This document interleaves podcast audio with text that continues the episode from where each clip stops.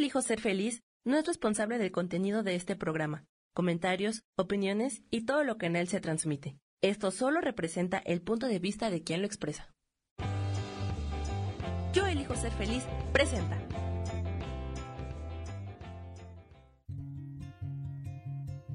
Volver a brillar, volver a sentir vitalidad. Bienvenido al programa.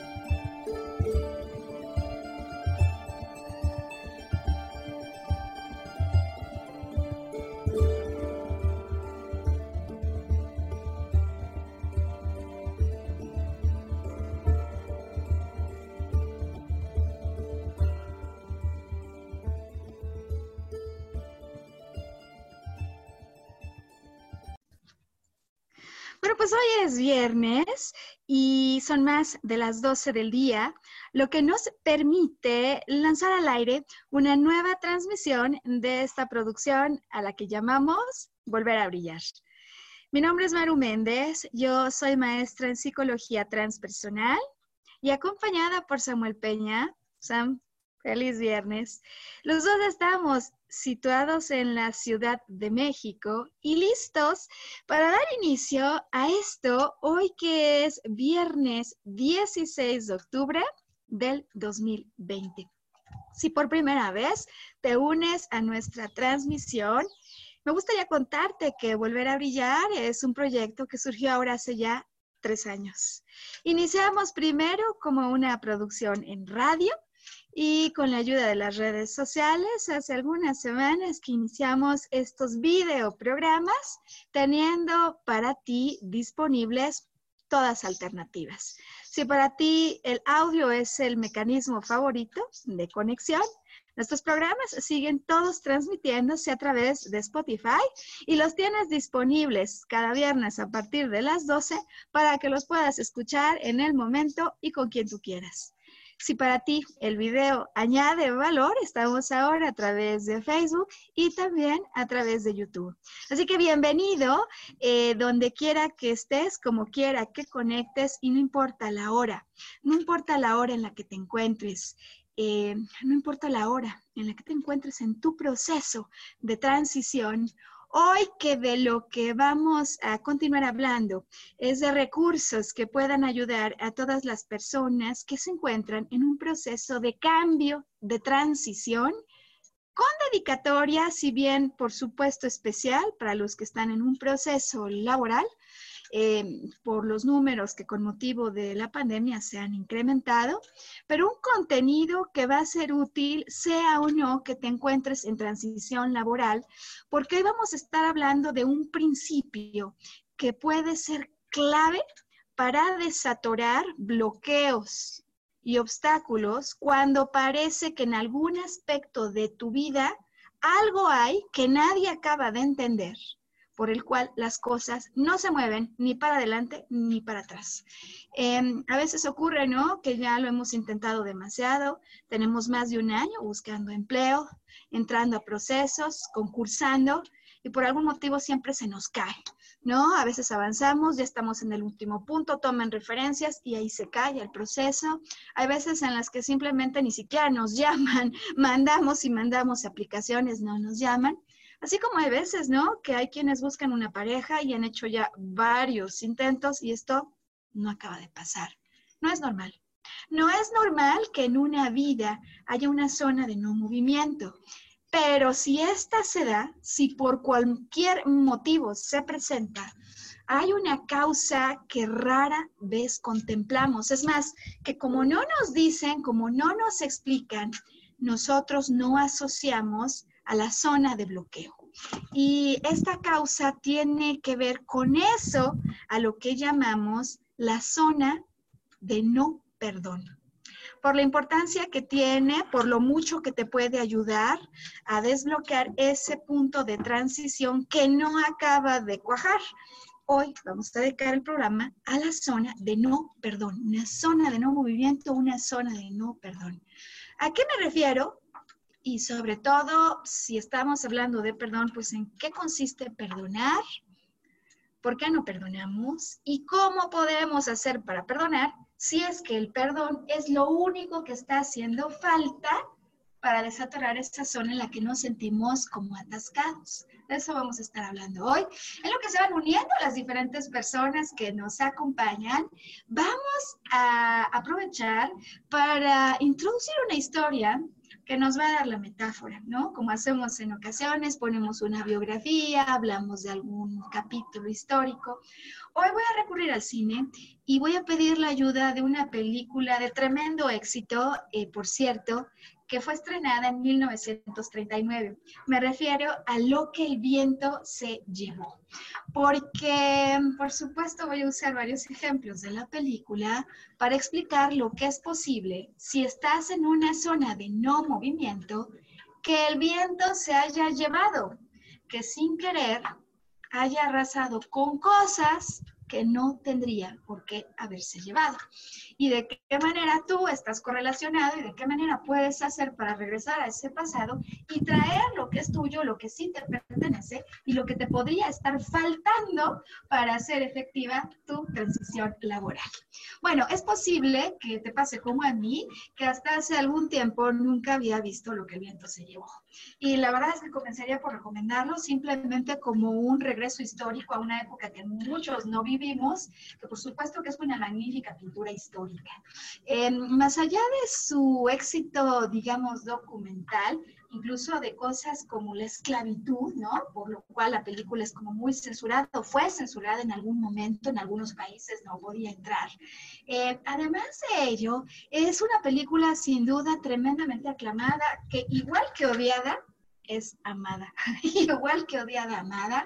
Y cuentan quienes saben de esto que en la historia del cine es la película que ha vendido más, que ha tenido más éxito taquillero, incluso más que Titanic, si es que moviéramos el dinero que en su tiempo generó y lo hiciéramos equivalente por inflación a pesos del día de hoy. Entonces, tremendamente exitosa, eh, basada en un libro al estilo Harry Potter, cuentan, ¿no? Que, digamos, era un libro de más de mil páginas. Por cierto, una película que dura casi cuatro horas. ¿A quién se le podría ocurrir que una historia de cuatro horas o por allí podría haber tenido el éxito que esta. Eh, bueno, yo pienso que sin duda en la historia hay aspectos que reflejan nuestra personalidad y que por más odiado que puede parecer el personaje de Scarlett O'Hara, de quien hablaremos hoy, es que nosotros a veces le somos fieles a Scarlett O'Hara. A veces no nos damos cuenta, pero estamos representando episodios dramáticos por las mismas razones que ella llega a momentos difíciles durante la trama. Eh, Scarlett O'Hara es miembro de una familia, tiene dos hermanas, viven en Georgia, en una plantación de algodón de una, digamos, dimensión espectacular. En esa época, que había cosas que no eran tan espectaculares, ¿no? En la época en la que adentro de las plantaciones había una enorme cantidad de esclavos y que ellos eran parte de la razón por la que esto producía de la manera en la que lo hacía, pues por supuesto con mucha explotación y, muchas cosas, digamos, eh, tintes de racismo fuertes, ¿no? La película arranca situada en ese escenario un día antes de que el hombre que ama Scarlett se vaya a comprometer un día antes, ella piensa que todavía está tiempo y se decide asistir a la fiesta para hablar con aquel que ama, Ashley, por cierto, y declararle lo que siente, sus sentimientos y buscar lo que ella está, digamos, pretendiendo, que es casarse ella y no otra con él. Eh, viene la fiesta majestuosa como en ese tiempo se usaba, llegaban, comían, barbacoa, luego venía la siesta y luego reanudaba la fiesta. Y mientras algunos están en la siesta, ella se levanta y va y lo busca a Ashley para declararle su amor en una especie de estudio, sala, entra, lo trae y le dice, tú me amas y con la que te tendrías que casar es conmigo, Así que casémonos, pues va a declararle su amor. Em, Ashley la escucha y sin duda le confirma, por cierto, que la ama. ¿eh? la ama, pero le dice, eh, por supuesto tu pasión es espectacular y me complementa, pero no solo es la pasión lo que da lugar a un matrimonio, lo que permite mantenerlo.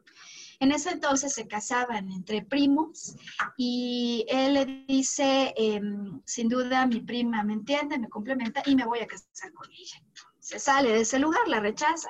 Ella avienta así una cerámica contra un cuadro y al hacerlo se da cuenta que no estaban solos. y hay un hombre que, por cierto, la ha estado viendo desde que llegó a la fiesta de nombre Red, de no muy buena reputación, quien se entera, por supuesto, de sus sentimientos hacia Ashley. Eh, esa escena termina eh, cuando la fiesta eh, se suspende porque arranca la guerra civil. Ashley se despide de la mujer a la que ama, con la que se va a comprometer, supuestamente. Parece que las ama las dos. Y mientras ella ve cómo se despide, viene un hombre y le propone matrimonio a Scarlett sin que ella lo ame realmente. Y aquí las tres cosas que yo quiero puntualizar de la trama de lo que el viento se llevó y cómo esto puede tener una muy importante correlación con lo que pasa en una vida en la que hay una zona de no movimiento. Em, se casa una, una primera vez, eh, se queda viuda, se casa una segunda, y en la segunda también se casa por un motivo distinto al amor. Ocurre que cuando la guerra civil termina, regresan, ella vuelve a su tierra, a su casa, eh, después de haber estado un tiempo con su prima. Después de varios intentos, aun cuando ya está casada la prima, por declararle su amor, volver a hacerlo y convencer a Ashley que se escape con ella. Eh, y finalmente, bueno, por supuesto la rechaza, la rechaza varias veces aunque hay besos y hay declaraciones de sí te amo, pero no puedo estar contigo. Y entonces ella se vuelve a casar. Una segunda, vuelve a enviudar y se vuelve a casar una tercera mm, con Red, el hombre que le escucha, ¿no? Declarar su amor y quien durante una muy buena parte de la película la está vigilando, está atento al momento en el que ella pueda olvidar a aquel que ama, que la ha rechazado y lo pueda empezar a amar a él. Por supuesto, se casa nuevamente por razones distintas al amor, y mm, poco a poco empieza a vincularse de una manera más estrecha con Red, sin darse cuenta que el vínculo que tienen eh, pues trasciende a muchas cosas que no son monetarias, tienen una hija em, y mm, pues de alguna manera em, Red se da cuenta que ella nunca lo ha amado y que más bien no ha dejado de olvidar a Ashley rumbo al final de esta trama, ¿no? De esta mujer tan determinada que consigue, de hecho, levantar a su familia de lo económico. Em, ocurre que pues está a punto de morir la esposa de Ashley, que podría ser el momento que ella hubiese esperado para que a partir de allí consiga lo que durante toda la película no ha tenido. Y ahí Ashley le confirma que realmente la que ama, él, es a su esposa. Ella sale corriendo, busca que nuevamente puedan retomarse las cosas con Red, con su tercer marido, pero es demasiado tarde. Él se encuentra ya descorazonado y en definitiva hecho a la idea de que ella nunca lo podrá amar. Así que lo intenta detener, él le dice que ya no. Y ella le dice que qué va a hacer cuando no esté él, frases como históricas, famosas de la película, y él le dice, pues francamente, querida, a mí no me interesa, ¿no? dice otra palabra allí, pero bueno, finalmente no me interesa, me tiene sin cuidado, ¿no? Lo que, lo que vaya a pasar contigo. Ella casi termina la película diciendo, mañana será otro día, mañana será otro día, y em, vuelvo otra vez a mi tierra, a Tara, donde tomo fuerzas y ahí ya se me ocurrirá, a ver, ¿qué para hacer que regrese Red conmigo. Más o menos es la historia, ¿no? Parece que nunca acaban bien las cosas para ella, como puede ser que de momento en la trama de una vida laboral que hayas escrito, pareciera como si las cosas nunca acaban de ir bien. Así que vamos a hacer aquí pausa para los, eh, digamos, programas donde el comercial es necesario, mientras aprovecho para ver notas y comentarios en los mensajes y regresamos a una segunda parte donde estaremos explicando qué ocurre en la trama de lo que el viento se llevó, que me gustaría que ahora tú te lleves contigo para verificar qué se pudo haber llevado el pasado, qué tienes que recuperar y cómo podrías perdonar para activar esa zona de no movimiento en tu vida hoy, que es viernes, ya 16 de octubre del 2020. Vamos a pausa comercial.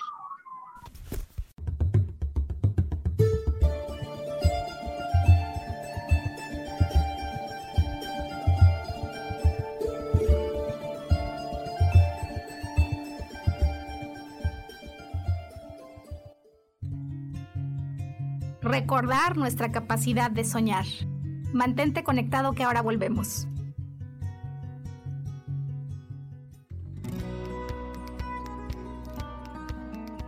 A veces es necesario tener una guía o un consejo sabio. Y qué mejor que sean los animales de poder a través de una sesión que se llama Tonal. Soy Soja.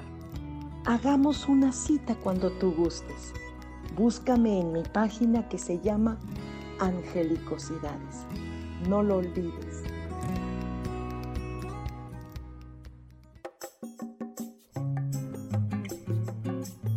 Soy Marta Cardona y te hago una invitación muy especial para que todos los miércoles me escuches a las 10 de la mañana hora de México en mi programa Viviendo en Equilibrio, donde te platicaré de temas sobre el feng shui de la forma, decoración y muchísimos otros temas de interés y crecimiento personal a través de mis propias experiencias.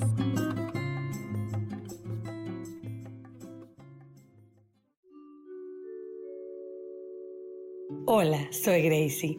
Te invito a mi programa Despertando la Magia de Vivir, todos los lunes a las 12 del mediodía.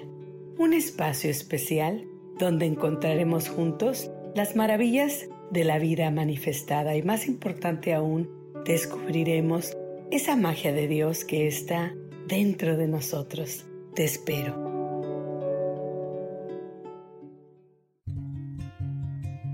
Regresamos a volver a brillar, atrevernos a intentar una vez más.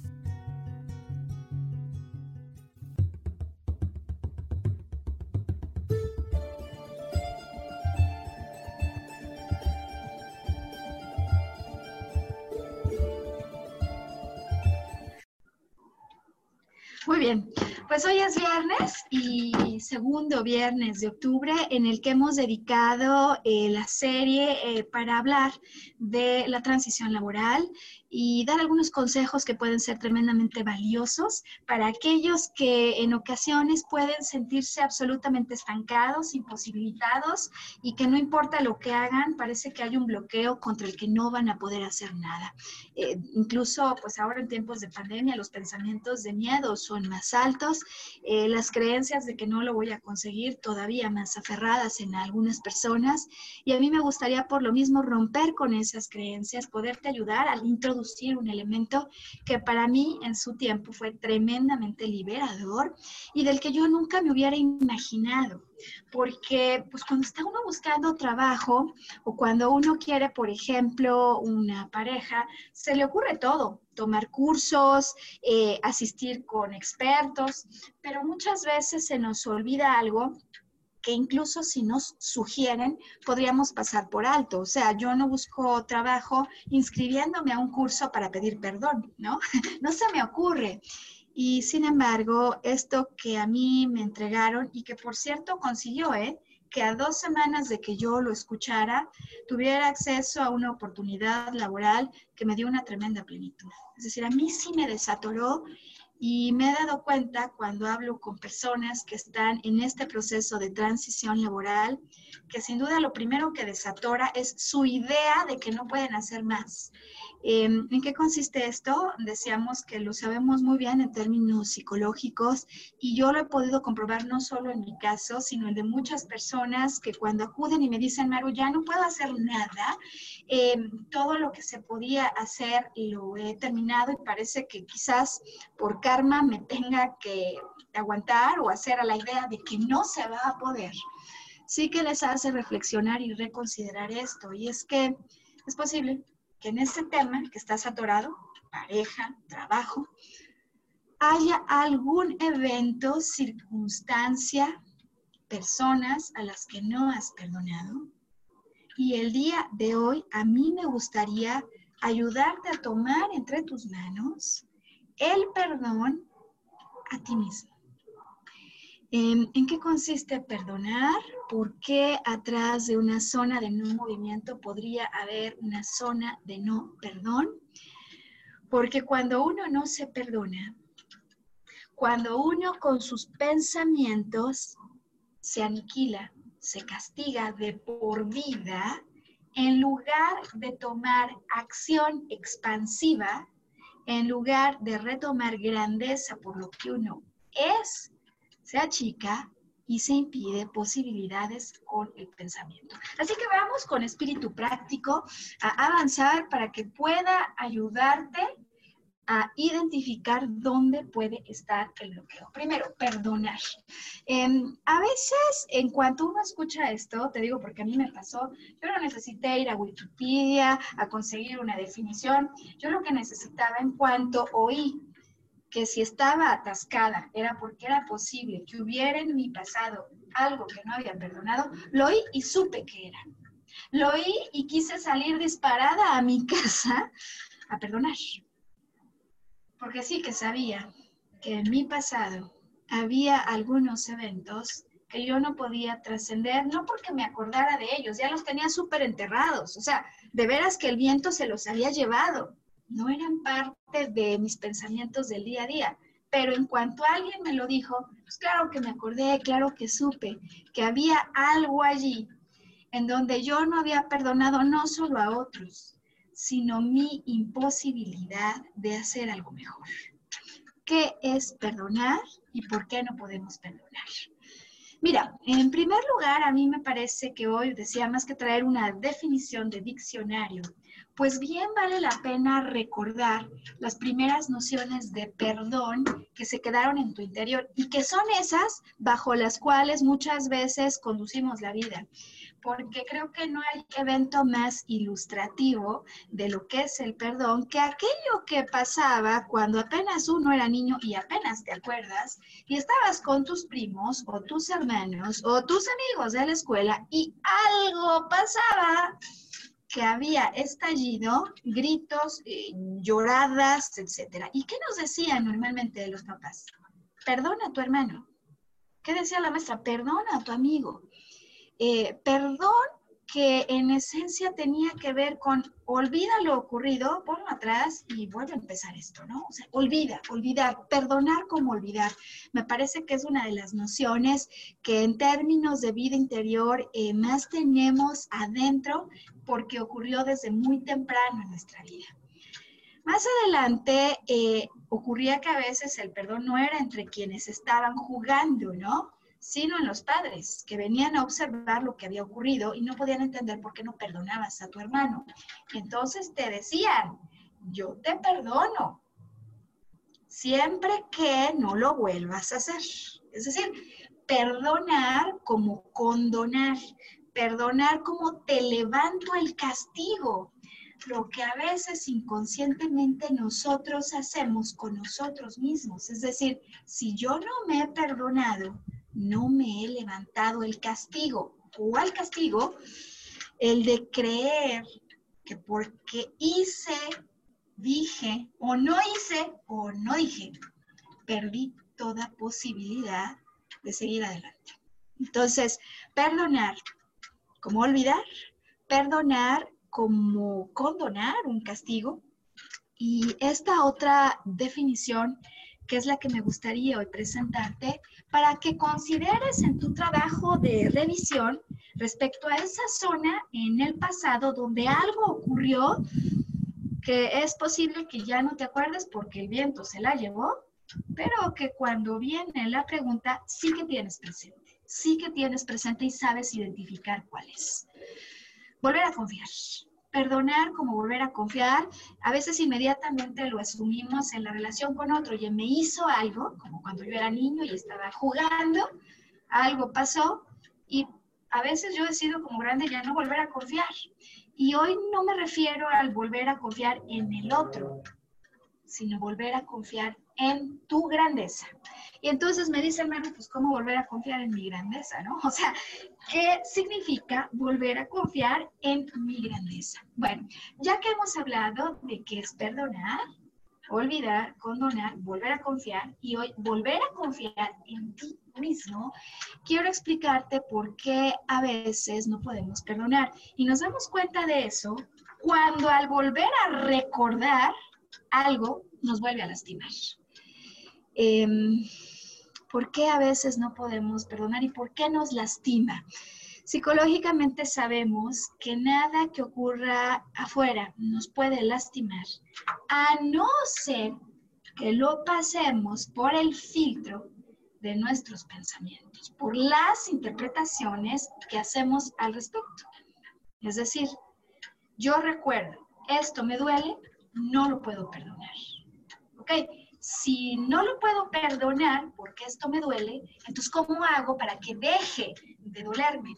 Y en este sentido sabemos entonces, decía, que lo que nos duele no es lo que ocurre como nuestras interpretaciones de lo que ocurre. Eh, a este fenómeno en psicología, el que te voy a recomendar para cambiar el dolor, poder perdonar, y activar tu zona de no movimiento, le llamamos resignificar. Otorgar un significado porque nada tiene significado a no ser que se lo des tú mismo. Es decir, comenzar por darnos cuenta que las cosas no significan realmente más aquello que nosotros mismos estamos interpretando. Y proponerte entonces hoy tres, quiero proponerte tres interpretaciones que pueden ser mucho más expansivas y llevarte a la acción expansiva y no al castigo que seguramente sin darte cuenta has activado en esa zona de no perdón. ¿Cuáles son las tres interpretaciones que yo te quiero entregar hoy? Primera interpretación.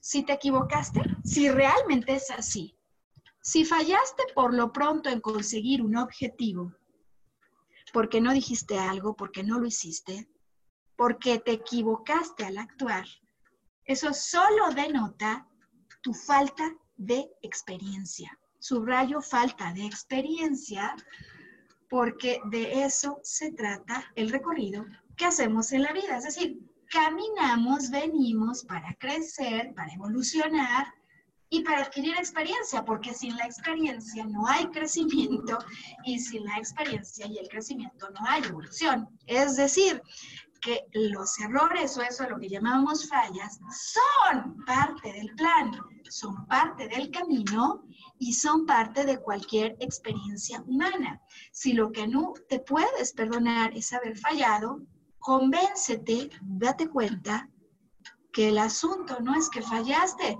sino que estabas adquiriendo experiencia.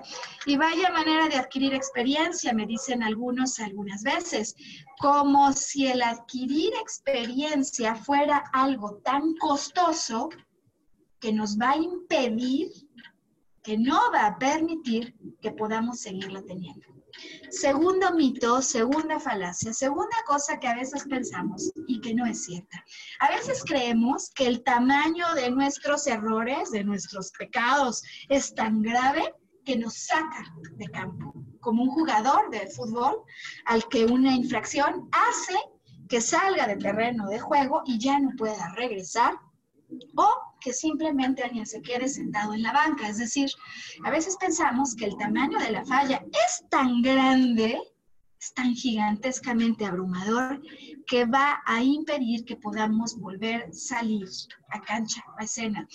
Y puesto que la vida se trata de experimentar para crecer y evolucionar, entonces date cuenta, segundo punto hoy, que no hay manera, si venimos a experimentar, que nos podamos quedar fuera de cancha, es decir, fuera de la posibilidad de seguir andando. Es más, hasta injusto sería, porque a raíz de eso que yo no sabía, a raíz de eso lo que ahora tengo experiencia, es que estoy más preparado para seguir andando.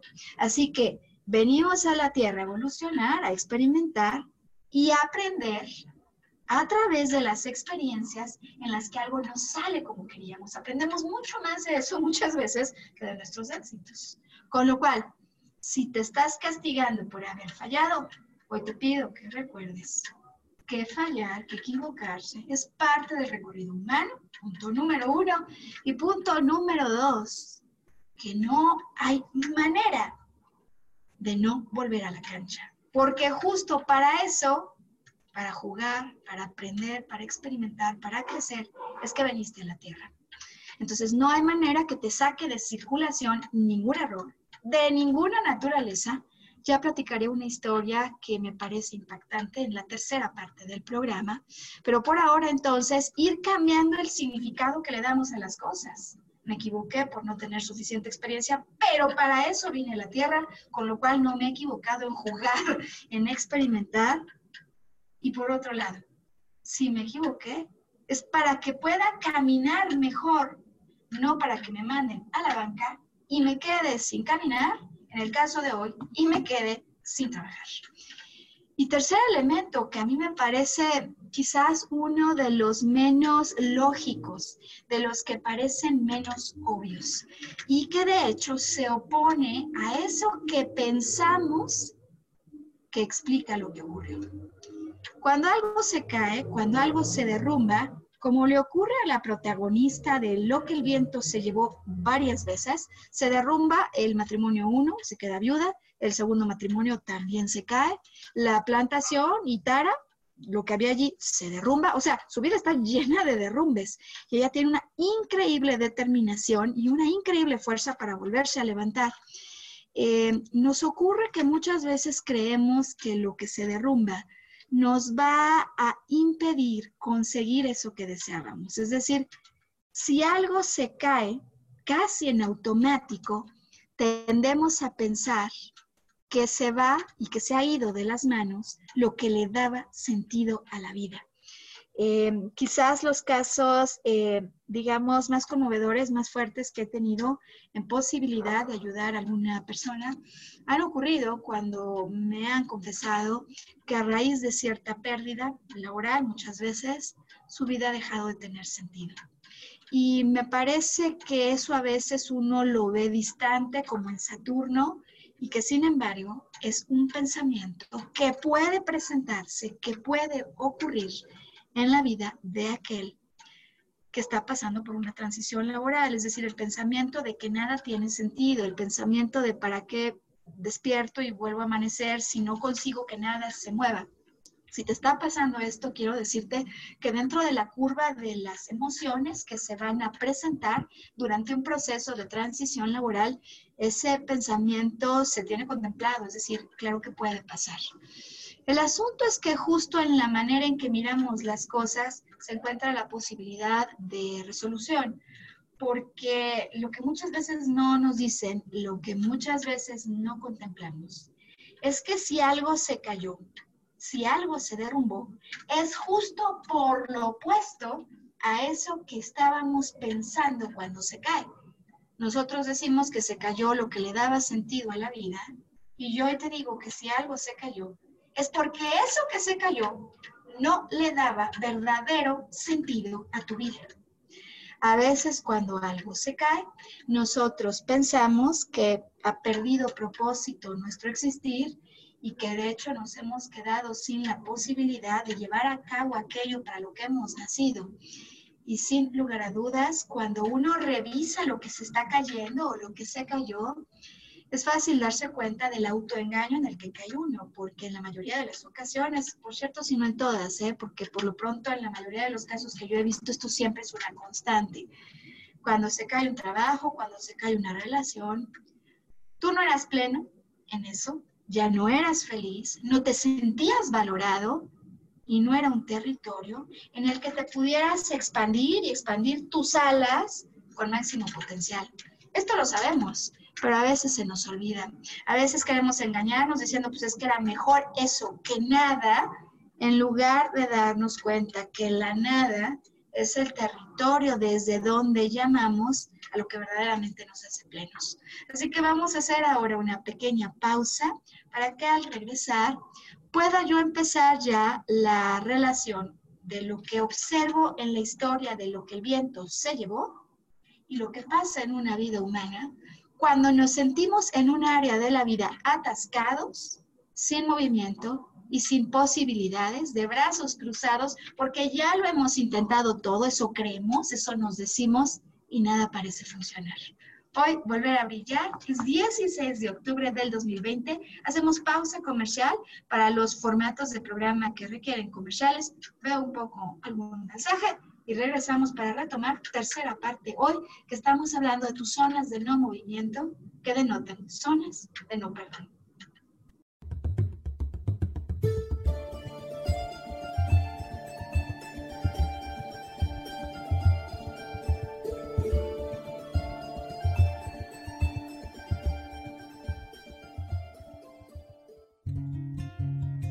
recordar nuestra capacidad de soñar. Mantente conectado que ahora volvemos.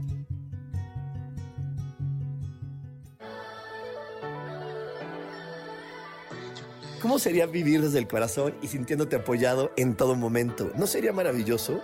Escucha espiritualidad día a día, donde descubriremos esto y también practicaremos esa energía que llamamos Dios. Puedes encontrarme en los canales de Yo elijo ser feliz.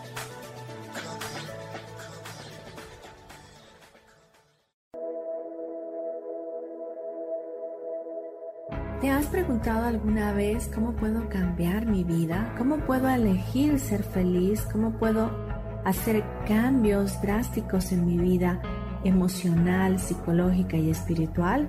Bueno, te tengo una excelente noticia. Te invito a escucharme a través de Yo elijo ser feliz por Facebook Live, en podcast, en Spotify y en YouTube y en Apple en mi programa Metamorfosis Espiritual, un programa que será de gran contribución a tu vida y que seguramente traerá cambios extraordinarios. Por favor, acompáñame. Gracias.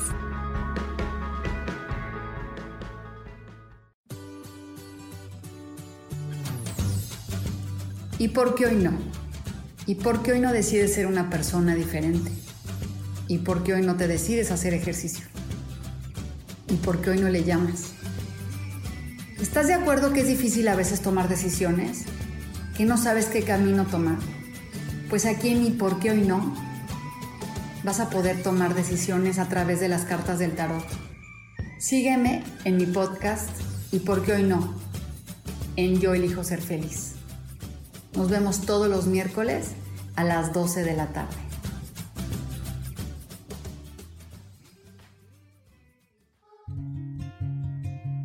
Regresamos a volver a brillar, atrevernos a intentar una vez más.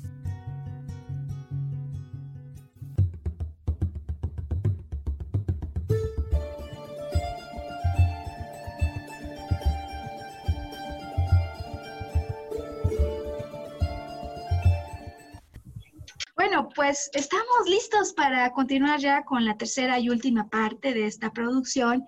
Hoy que siendo viernes 16 de octubre del 2020, hemos decidido abordar un tema que no resulta tan fácilmente, digamos, reconocido como aquello que podría estar impidiendo un cambio, aquello que parecería el bloqueo eh, a ojos superficiales, uno pensaría, pues no consigues trabajo porque no tienes un buen currículum, porque no tienes buenos logros, porque no tienes buena experiencia, porque es posible que te falten credenciales académicas.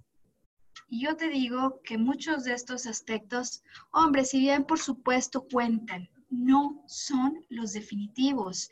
Eh, por más de 23 años en una carrera ejecutiva, eh, pues he contratado personas para trabajar conmigo y he visto situaciones involucradas con despidos que nada tienen que ver, nada con la calidad de tu ser profesional, de tu ser humano, con tus aportaciones, con tus logros. Eh, y también he visto una gran cantidad de personas a quienes conocí de primera mano que trabajaban conmigo, a quienes por lo tanto les reconocí por mucho tiempo sus talentos y sabía sus áreas de oportunidad. Los he visto y sobre todo ahora en esta pandemia, cuando he activado toda una investigación ¿no? alrededor del tema, para pues volver a constatar eh, cómo es un desafío mental el que enfrenta aquel que se encuentra en una transición laboral y cómo en adición a los pensamientos puede haber asuntos anclados en el pasado que creemos que el viento se ha llevado.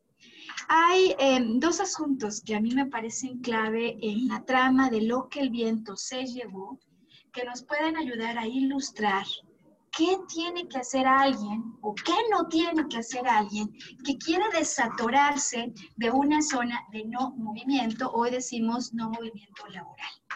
Eh, y es que en la historia, primero, hay un momento en el que cuando Scarlett regresa a Tara, a su casa donde, donde estaban sus padres, se encuentra con que su madre ha muerto su padre tiene a raíz de todo lo que ocurrió, de todo lo que perdió, ¿no? Eh, una enfermedad mental y parece que vive anclado a la idea de que la mamá sigue viva. Eh, esclavos hay dos, eh, términos de la propiedad, pues está la tierra y está, digamos, la obra de la casa, pero se llevaron todo, se llevaron todo lo que había, o sea, la saquearon. Ella tiene que empezar a trabajar con sus manos la tierra, lo que no tenía que hacer antes. Y cuando se ve en esa situación donde no tienen casi ni para comer, o sea, tiene que ir a la tierra y agarrar allí eh, cualquier cosa que encuentre, que ella, eh, digamos que declara frente a sí misma, eh, hace una determinación bien fuerte y dice, nunca, nunca me va a volver a pasar, así tenga que robar, que me vuelva a quedar sin comer. A veces, a raíz de situaciones dolorosas que experimentamos en el pasado, hacemos conjuros, hechizos para con nosotros mismos. Yo lo hice yo te cuento que lo hice hace algunos años, cuando a raíz de una situación muy desafortunada, yo perdí un empleo y me hice el conjuro, el, digamos, el juramento personal de nunca más volver a pasar por eso. En esa empresa habían hecho como que habían vendido, ¿no? Lo cual, en definitiva, por supuesto que no es ni una práctica ética ni una práctica de negocios eh, que se deba tener. Vendieron más de la cuenta a final de año, pero no al cliente final, inventariaron y bueno, con eso, claro, se consiguieron bonos, ¿no? De final de año. Muchos no lo supimos, pero te enteras de eso cuando te amanece el siguiente año y nadie te compra. Eh, la realidad es que a mí me dolió mucho eso que había ocurrido, yo no lo sabía y además siempre lo negaron, ¿no? La gente del área comercial dice, hombre, los vendedores van, visitan a los clientes, están llenos de producto, pero al interior hacían como que no pasaba nada, nadie entendía y la directora de mercadotecnia era quien no estaba vendiendo cuando había algo mucho más fuerte. Para mí fue muy doloroso, lo confieso, y en su tiempo decidí jurarme, así como Scarlett que dice así tengan que robar, bueno, yo no dije eso, pero yo sí recuerdo haberme dicho a mí misma que no quería volver a saber nada de ese giro. Yo no quería volver a saber nada de ese giro. Con lo cual eh, empecé a experimentar y tuve varios años de carrera en otras industrias, en otros tipos de negocio, que en el fondo no me hacían feliz. No me hacían feliz como sí me hacía ese giro, ¿no? Por un lado. Y por otro, no solo es que yo di mi conjuro de no regreso, claro que tuve oportunidades para regresar y ¿qué crees? Cuando vino la oportunidad de volver a regresar en eso que me daba máxima pasión, mi hechizo se volvió realidad y yo dije, nunca más. Claro que no, yo no voy a regresar. Allí la pasión está asegurada. Pero ¿y qué si vuelve a pasar lo que me pasó?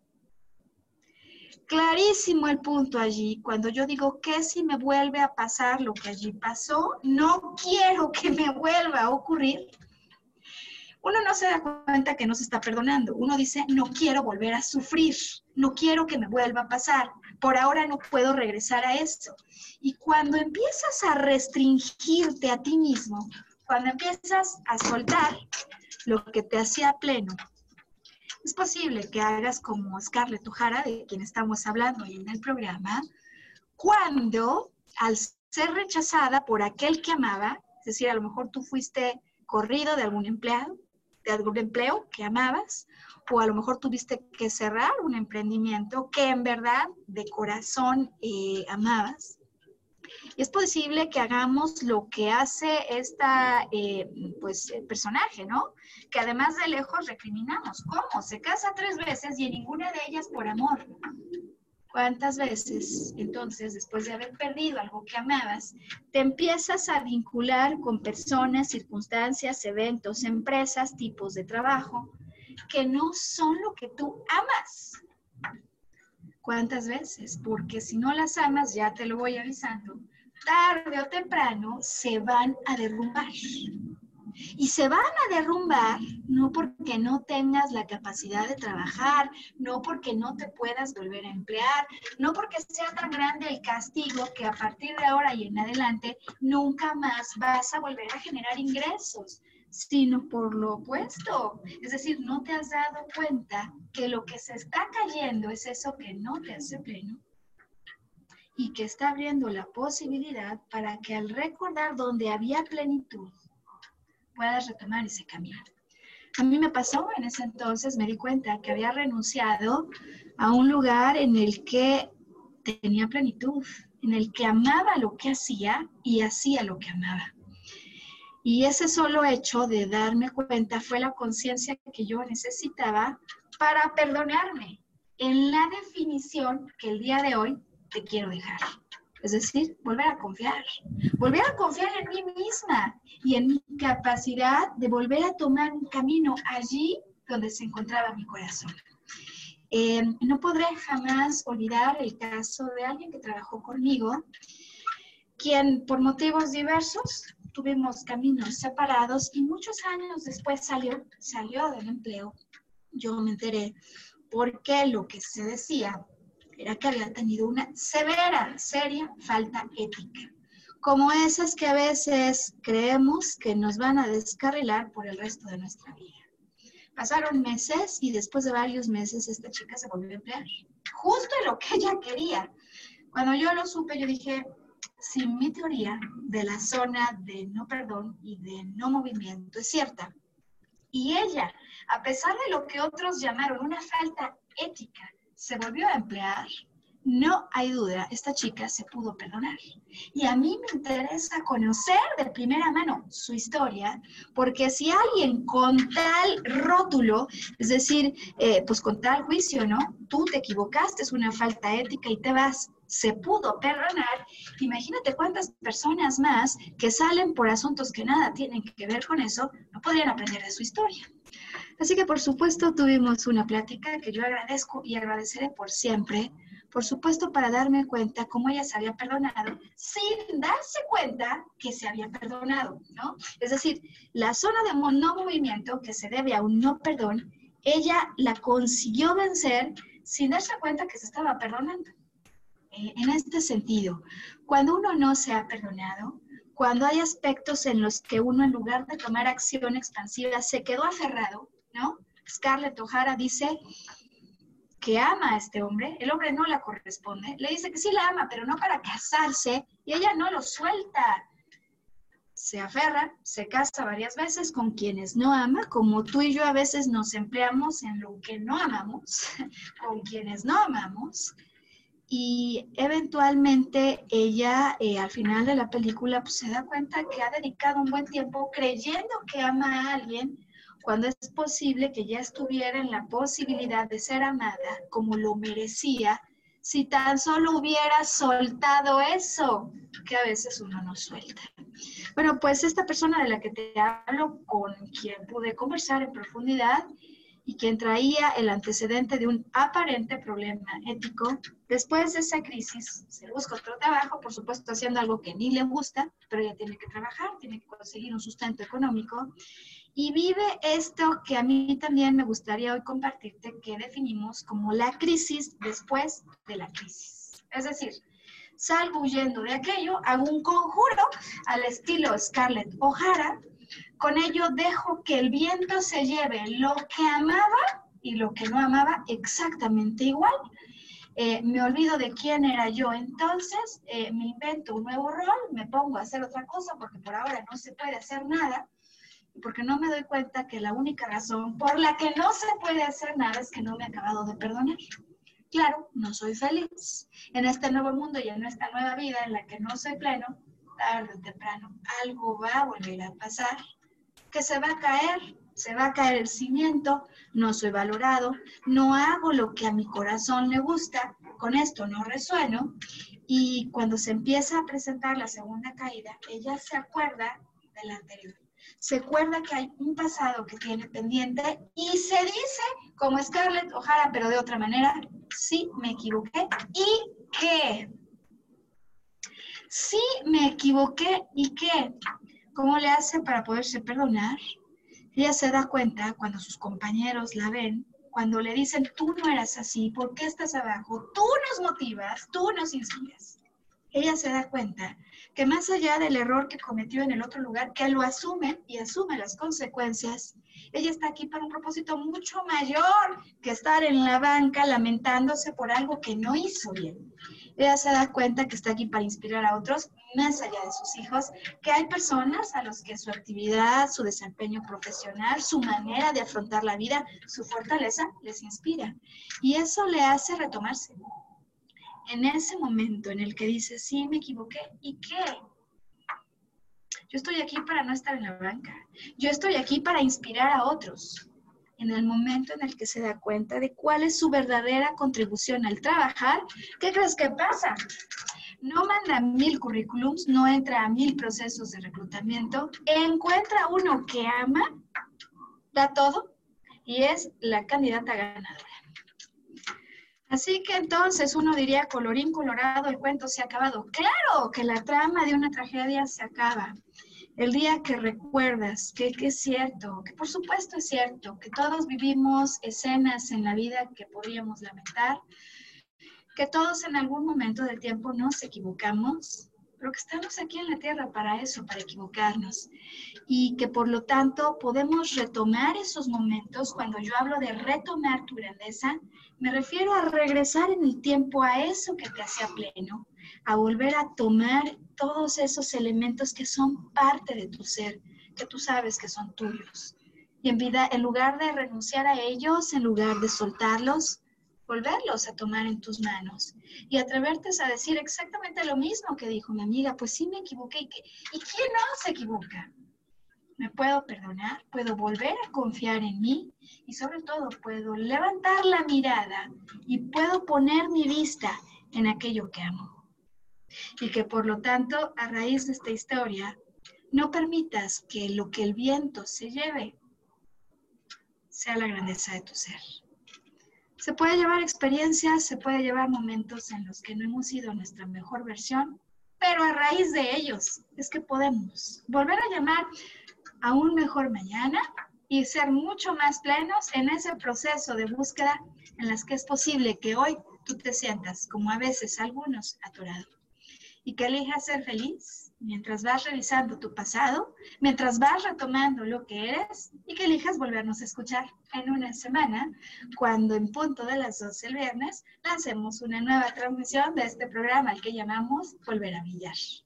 Descubre, comparte con otros por qué tus zonas de no movimiento reflejan zonas de no perdón y puede estar a la distancia de un descubrimiento de poner otra vez todo en movimiento. Lo consigas hacer. Hasta la próxima semana.